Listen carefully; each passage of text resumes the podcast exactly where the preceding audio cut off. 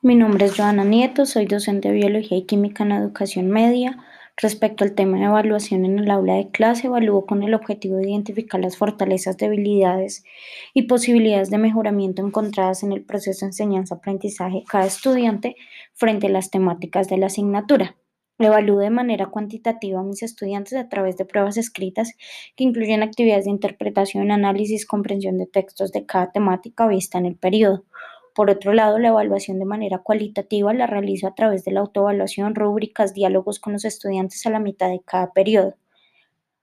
Al final de cada periodo, según las directrices institucionales, se evalúa nuevamente de forma cuantitativa a través de la prueba integral los conocimientos adquiridos o comprensión de las temáticas vistas en cada una de las asignaturas.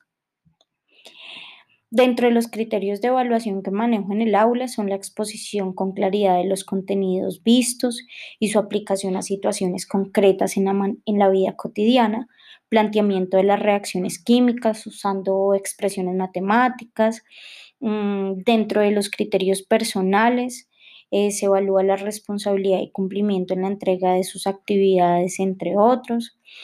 Eh, también evalúo dentro de criterios personales respeto, participación en clase, mm, eh, las, digamos, actividades personales como es profundización de las temáticas o interés propio de cada estudiante frente a la asignatura. Mm, otros de los criterios a, usar es mm, exposiciones, eh, desarrollo como de maquetas o experimentos que incluya que el estudiante pueda identificar hipótesis, eh, variables, hacer un trabajo pues un poco más riguroso frente a una temática en particular.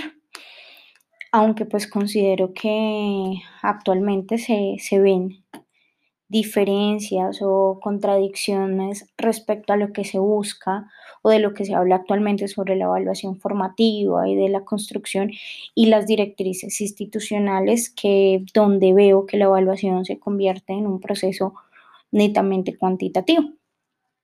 Mm, espero igual dentro, dentro del aula encontrar otras herramientas que no reduzcan la evaluación a ese aspecto cuantitativo, sino que llegue a convertirse en una evaluación formativa para mis estudiantes. Muchas gracias.